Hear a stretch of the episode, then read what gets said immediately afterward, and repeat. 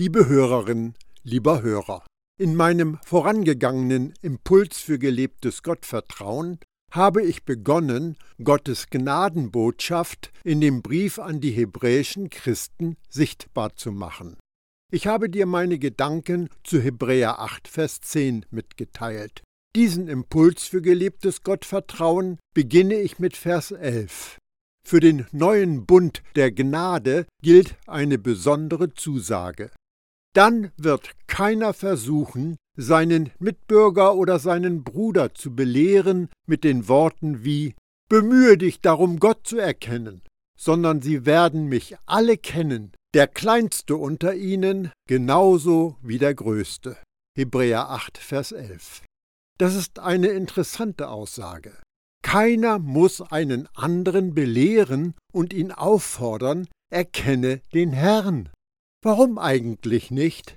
Weil alle den Herrn kennen werden. Es lohnt sich, diesen Vers genauer zu betrachten. Das Wort für erkennen, das in vielen Übersetzungen einfach mit erkenne den Herrn wiedergegeben wird, hat die Bedeutung von lerne etwas kennen. Daher sagt der Übersetzer von das Buch folgerichtig, bemühe dich darum, Gott zu erkennen. Jemand muss dir diese Tatsache sagen, damit du sie erkennst.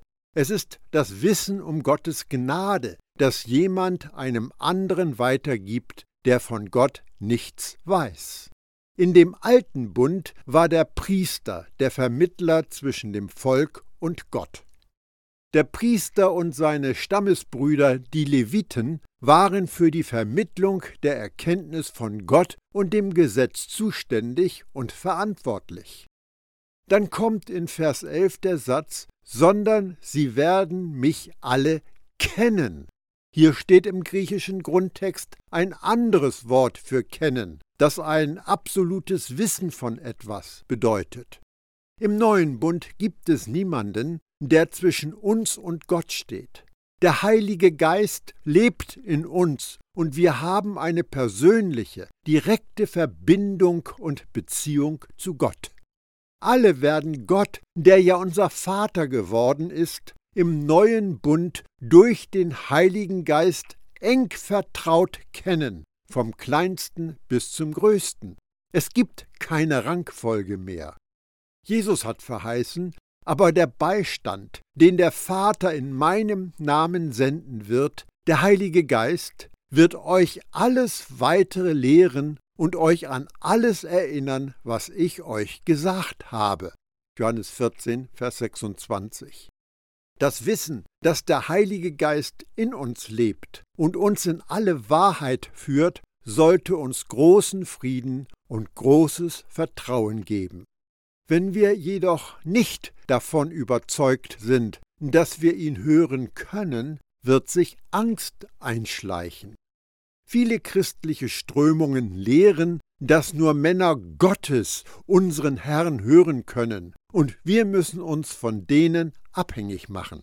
Das Leben unter dem Gesetz hat Menschen davon überzeugt, dass nur gewisse ausgewählte Männer die Salbung von Gott haben und für ihn sprechen dürfen. Selbst mit guten Absichten kann es vorkommen, dass religiöse Leiter ihre geistliche Autorität missbrauchen und in Jesus Ekklesia große Unsicherheit auslösen. In den Religionen sind wir auf geistige Bevormundung programmiert worden. Wenn unsere Augen für die Gnade geöffnet worden sind, könnten wir es anfänglich als sehr unbequem empfinden, auf die Stimme des Geistes in uns zu hören. Wir fragen uns, was passiert, wenn ich etwas falsch verstehe? Es gibt einen Zeugen der Wahrheit in unserem Geist, aber unser Fleisch ist ängstlich.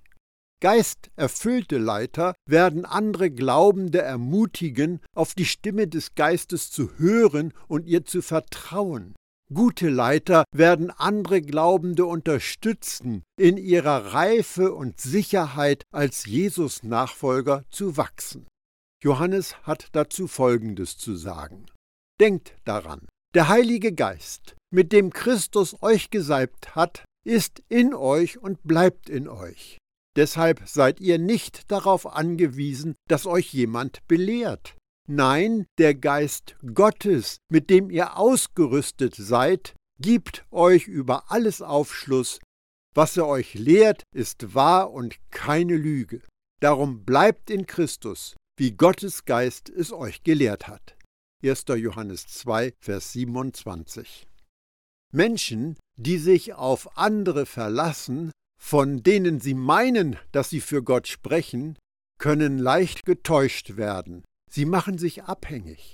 In der Gnade aber ist Freiheit.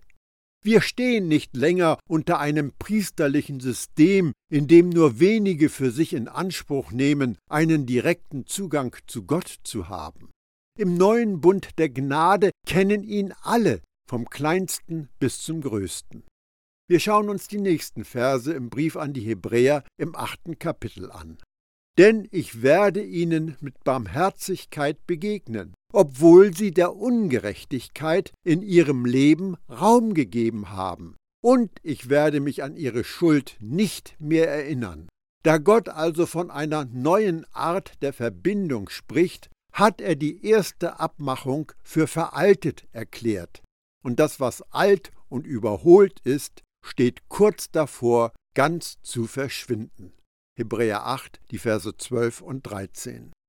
Hier wird der Auslöser genannt für alles, was geschieht.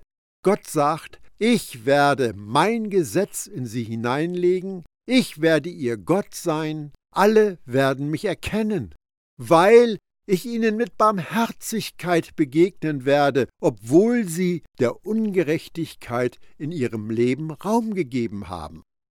Das letzte Mal, als Gott sich an unsere Sünde erinnert hat, war, als Jesus am Kreuz an unserer Stelle den Lohn der Sünde in Empfang genommen hat.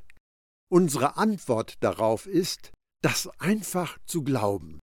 Der Schreiber des Briefs an die Hebräer führt in Kapitel 9 das Thema, das er in Kapitel 8 angefangen hat, weiter. Er vergleicht den alten Bund des Gesetzes mit dem neuen Bund der Gnade. Um den Brief an die Hebräer zu verstehen, ist es hilfreich, den Text in seinem Zusammenhang zu sehen. In Kapitel 9 finden wir den Hinweis auf ein Heiligtum, das mit Händen gemacht ist. Das war die transportierbare Stiftshütte, das Wüstenheiligtum, das auf Gottes Anweisung hin gebaut worden ist. Das war der Ort, an dem Blutopfer von fehlerlosen Tieren dargebracht werden sollten, um die Sünden des Volkes zu sühnen. Jedes Teil der Stiftshütte war ein Hinweis auf die besseren Dinge, die mit dem neuen Bund in Kraft treten sollten. In den Kapiteln 9 und 10 ist der hohe Priester eine zentrale Figur, denn er war eine Vorausschau auf den wahren Hohepriester Jesus. Die Opfer, die durch die Priester dargebracht worden sind, waren Sinnbilder für Gottes wahres Lamm, das sein Blut vergossen hat, um die Sünde dieser Welt einmal für immer wegzuschaffen. Die Bedeutung von Blutopfer kann in unserem Studium der Gnade nicht überbewertet werden. Nach den Bestimmungen des Alten Bundes wird fast alles mit Blut gereinigt, denn ohne Blut ist eine Vergebung der Schuld nicht möglich. Hebräer 9, Vers 22. Sünde ist tödlich und hat jedes menschliche Wesen seit Adam im Griff. Gottes Heiligkeit und Gerechtigkeit hat zur Folge, dass Sünde Trennung bedeutet und den Tod nach sich zieht. Das hat Gott Adam und Eva schon gesagt, bevor sie ungehorsam wurden. Durch den Propheten Hesekiel lässt Gott sagen, und so lege ich Folgendes fest. Nur wer Schuld auf sich lädt, soll sterben. Hesekiel 18, Vers 4. Blut ist ein Symbol für Tod. Wenn wir Blut sehen, wissen wir, dass jemand möglicherweise tödlich verletzt worden ist. Blut ist vorgesehen, dass es im Körper zirkuliert, denn im Blut ist das Leben. Denn das Leben des Fleisches ist im Blut, und ich habe es euch auf den Altar gegeben, um Sühnung zu erwirken für eure Seelen. Denn das Blut ist es, das Sühnung erwirkt für die Seele. 3. Mose 17, Vers 11. Sünde und Tod werden durch das Vergießen von Blut dargestellt. Denn der Lohn, den die Sünde ihren Sklaven zahlt, ist der Tod. Das Gnadengeschenk Gottes aber ist das ewige Leben in Jesus Christus, unserem Herrn. Römer 6, Vers 23. Denn wie in Adam alle sterben, so werden in Christus alle lebendig gemacht werden. 1. Korinther 15, Vers 22. In dem System des alten Bundes hat Gott dem Mose Anweisungen gegeben, jedem Stamm des Volks Israel Aufgaben und Pflichten für die Stiftshütte zuzuweisen. Dem Stamm Levi, aus dem auch Mose stammt, wurde der Dienst im und am Heiligtum zugeordnet. Aaron, Moses Bruder, wurde zum Hohepriester gesalbt und seinen männlichen Nachkommen das Priesteramt übertragen. In dem umzäunten Bereich um die Stiftshütte brachten die Priester Gott die verschiedenen Opfer dar, sowohl für ihre eigene Sünde wie auch für die Sünde des Volkes. Im Wesentlichen gab es fünf Arten der Opfer das Brandopfer, das Speiseopfer, das Friedensopfer, das Sündopfer, das Schuldopfer. Es gab tägliche Opfer, wöchentliche Opfer am Sabbat Opfer, die mit den sieben Hochfesten in Israel verbunden waren, die Opfer am großen Versöhnungstag.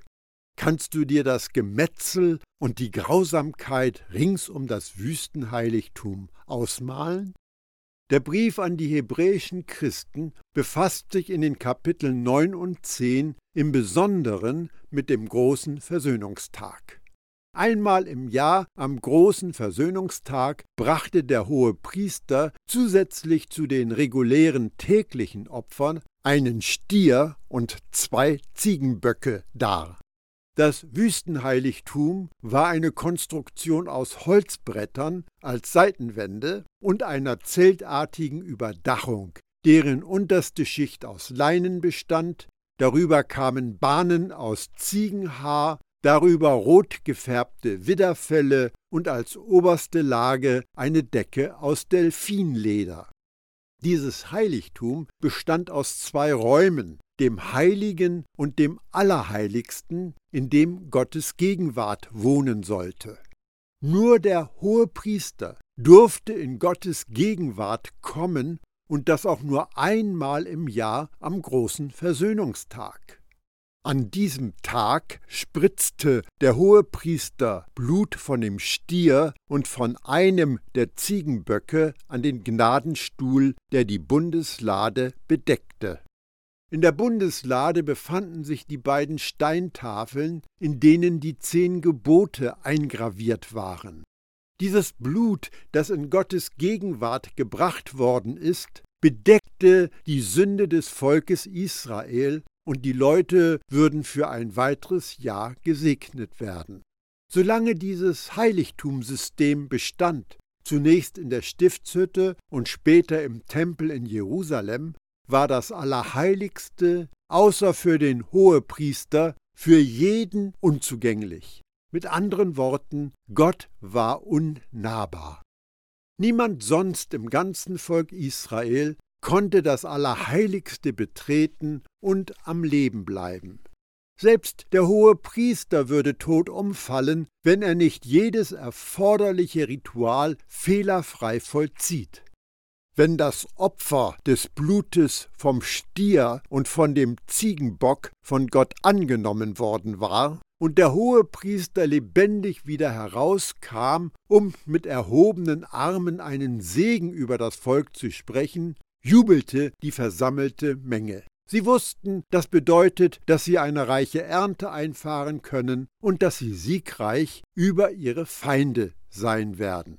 Am großen Versöhnungstag wurden zwei Ziegenböcke geopfert. Der zweite Bock sollte der Sündenbock sein. Der Hohepriester legte seine Hände auf den Kopf des lebendigen Bocks und bekannte alle Schuld des Volks. Damit wurde alle Schuld auf den Bock übertragen. Der Sündenbock wurde dann in die Wüste getrieben und schaffte die Sünde der Israeliten so weit weg, wie der Osten vom Westen entfernt ist. So soll der Bock all ihre Schuld mit sich forttragen in die Öde. 3. Mose 16, Vers 22. Dieser Sündenbock ist ein Hinweis auf Jesus, unseren Sündenbock. Alle unsere Sünde ist auf ihn gelegt worden. Er wurde weggeführt, um außerhalb der Stadt gekreuzigt zu werden, denn all unser Versagen ist ihm angerechnet worden. Die Bibel sagt dazu, den, der von keiner Sünde wusste, hat er für uns zur Sünde gemacht, damit wir in ihm zur Gerechtigkeit Gottes würden. 2. Korinther 5, Vers 21. Wie Schafe hatten wir uns alle verirrt. Jeder ging seinen eigenen Weg. Doch ihm, Jesus, lud Jahweh unsere ganze Schuld auf. Jesaja 53, Vers 6. Er wurde verachtet und von den Menschen abgelehnt. Ein Mann der Schmerzen, mit Krankheit vertraut. Jemand, vor dem man sein Gesicht verbirgt. Er war verachtet und bedeutete uns nichts. Deshalb werde ich ihm seinen Anteil unter den Großen geben, mit Mächtigen wird er Beute teilen, denn er hat sein Leben geopfert und sich zu den Sündern zählen lassen. Tatsächlich aber hat er die Sünden vieler getragen und ist für die Sünder eingetreten. Jesaja 53, die Verse 3 und 12. Jesus ist die überlegene Wirklichkeit eines jeden geringeren Symbols. Leider leben viele Christen heute immer noch im Schatten des alten Bundes, als ob sie nicht glauben könnten, dass Jesus alle unsere Sünden, ja noch viel besser die Sünde aller Menschen aus allen Zeiten weggeschafft hätte. In diesen heilsgeschichtlichen Zusammenhängen erkennen wir, dass die Vorbilder im System des alten Bundes nicht wirklich das Problem Sünde beseitigen konnten und auch keine Lösung für das Sündenbewusstsein angeboten hatten. Der Schreiber des Hebräerbriefs führt weiter aus. Dieses Zelt, das Wüstenheiligtum bzw. die Stiftshütte, ist nämlich ein Sinnbild, dessen volle Bedeutung wir erst in der heutigen Zeit verstehen. Die Gaben und Opfer, die nach den Vorschriften des Gesetzes dargebracht werden, sind nicht imstande, den Opfernden wirklich von seiner Schuld zu befreien und sein Gewissen zur Ruhe zu bringen. Hebräer 9, Vers 9. Trotz all der täglichen, wöchentlichen und jährlichen Opfer im System des alten Bundes wurde das Gewissen des Opfernden niemals rein und sicher. Die Schatten konnten niemals dauerhaft die Schuld beseitigen und die Befleckung mit der Sünde entfernen. Es blieb immer ein Empfinden der Unvollständigkeit. Denn die Aufgabe, Sünde zu entfernen, konnte niemals mit dem minderwertigen Blut von Opfertieren zu Ende gebracht werden. Heute dagegen können wir ein vollkommenes Gewissen haben. Ein vollkommenes Gewissen sagt uns, dass wir in Jesus vollendet sind. In dem Moment, wenn wir Jesus als unseren Erlöser annehmen, sind wir wegen Jesus in Gottes Augen vollkommen. Es gibt für uns eine fortschreitende Erfahrung der Vollkommenheit unserer neuen Identität, die wir in Jesus haben. Daraus folgt eine zunehmende geistliche Reife, aber vollkommener können wir nicht werden. Weiter in dem Brief an die jüdischen Christen. Schon nach den Regeln des alten Bundes wurde jeder, der nach den religiösen Vorschriften unrein geworden war, wieder äußerlich rein, wenn er mit dem Blut von Böcken und Stieren besträngt oder mit der Asche einer geopferten Kuh bestreut wurde. Wie viel mehr wird das Blut von Jesus uns innerlich erneuern und von unseren Sünden reinwaschen? Erfüllt von Gottes ewigem Geist hat er sich selbst für uns als fehlerloses Opfer Gott dargebracht. Darum sind unsere Sünden vergeben, die letztlich nur zum Tod führen. Und unser Gewissen ist gereinigt. Jetzt sind wir frei, dem lebendigen Gott zu dienen. Hebräer 9, die Verse 13 und 14. Der Satz aus Vers 14. Erfüllt von Gottes ewigem Geist hat er sich selbst für uns als fehlerloses Opfer Gott dargebracht, präsentiert uns alle drei Persönlichkeiten der göttlichen Dreieinheit. Der neue Bund ist ein interner Vertrag, der innerhalb der Unfehlbarkeit der Dreieinheit geschlossen worden ist. Darum gibt es auch nichts, was wir tun könnten, um diesen Bund zu brechen. Die Wirksamkeit des Gnadenbunds hängt nicht von unserer Fähigkeit und Treue ab, irgendwelche Bedingungen zu beachten. Und eins ist sicher, Gott hält sich an den Bund, den er mit sich selbst geschlossen hat. Dieser neue Bund könnte nur gebrochen werden, wenn eine Persönlichkeit der Gottheit untreu würde. Aber das ist unmöglich. Gott ist treu und zuverlässig in seiner Entscheidung, Jesus Gerechtigkeit als vollkommen anzusehen und Jesus Werk, uns von all unserer Ungerechtigkeit zu reinigen, als vollendet. Das Blut von Jesus reinigt uns nicht nur von aller Ungerechtigkeit, sondern dieser Wahrheit zu vertrauen, macht auch unser Gewissen frei und gewiss. Wenn unser Gewissen gereinigt ist, dann sind wir von toten Werken befreit. Was sind tote Werke? Tote Werke sind christliche, religiöse, fromme Aktivitäten, zu denen wir angehalten werden und auf die wir uns einlassen, weil wir meinen und hoffen, uns damit ein gutes Ansehen bei Gott zu verschaffen. Anders ausgedrückt, tote Werke sind schlicht und einfach Selbstgerechtigkeit. Wir verfallen in Selbstgerechtigkeit, wenn wir kein gereinigtes Gewissen haben oder ein Gewissen, das frei von Schuld ist.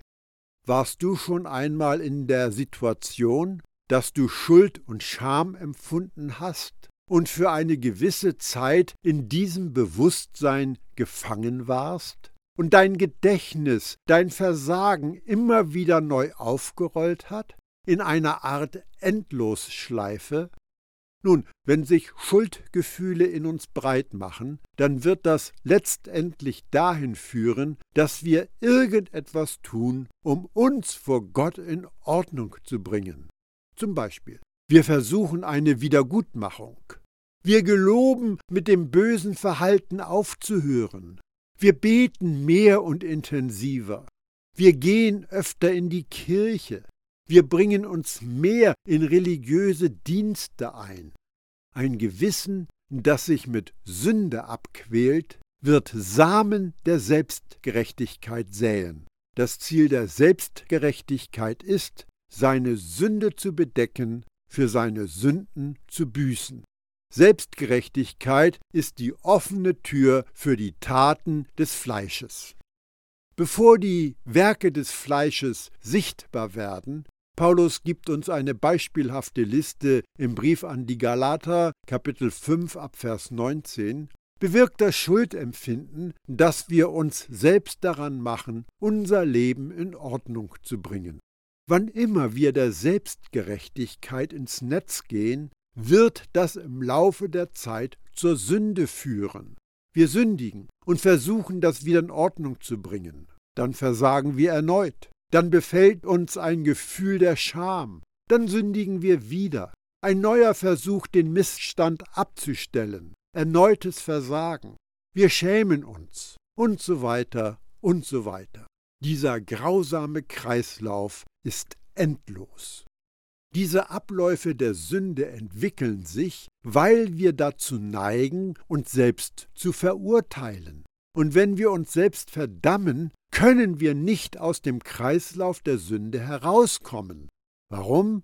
weil wir uns durch unser Verhalten selbst ein Etikett verpasst haben, anstatt die Identität zu akzeptieren, die wir in Jesus haben.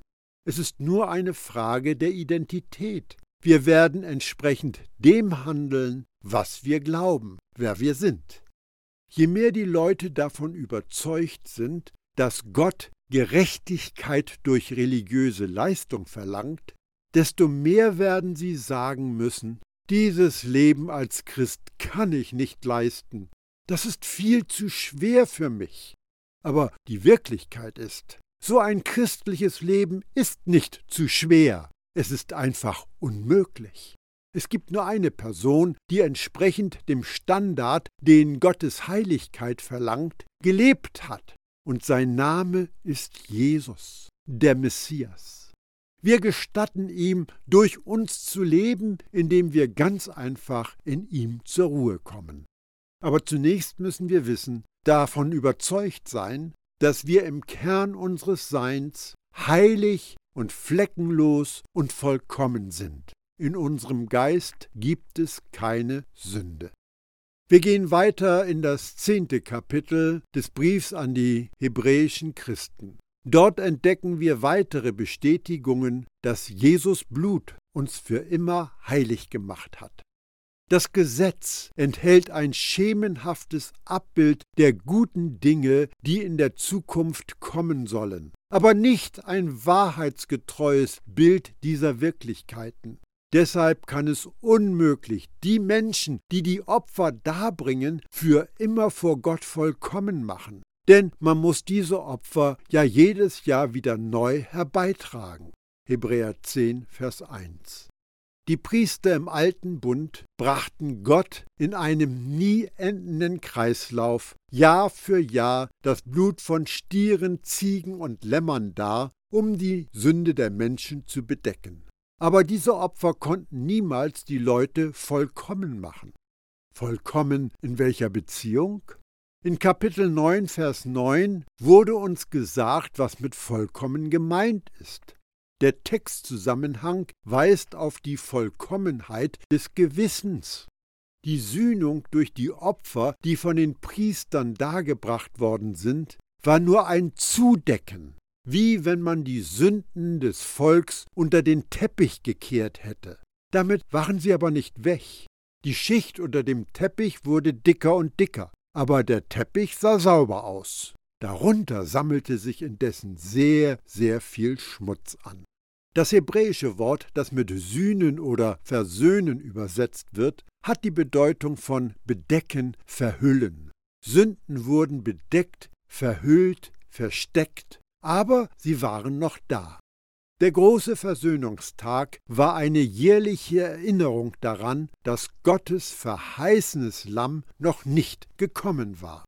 Der Hinweis auf die guten Dinge, die in der Zukunft kommen sollen und die im Gesetz angedeutet werden, bezieht sich direkt auf Jesus selbst und den neuen Bund, der mit seinem Blut geschmiedet worden ist.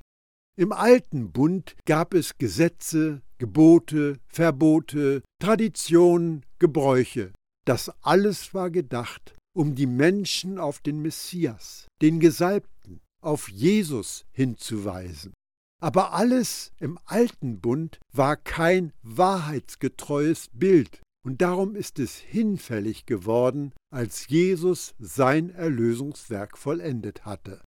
Es ist unerlässlich, dass du das verstehst. Gnade und Gesetz lassen sich nicht mischen und können nicht mehr nebeneinander bestehen. Entweder glaubst du, dass Jesus das Ziel und der Höhepunkt des Gesetzes ist, oder nicht.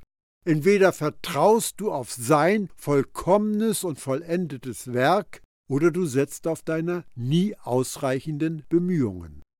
Ich wünsche dir die Weisheit von oben, damit du für dich die richtige Entscheidung treffen kannst.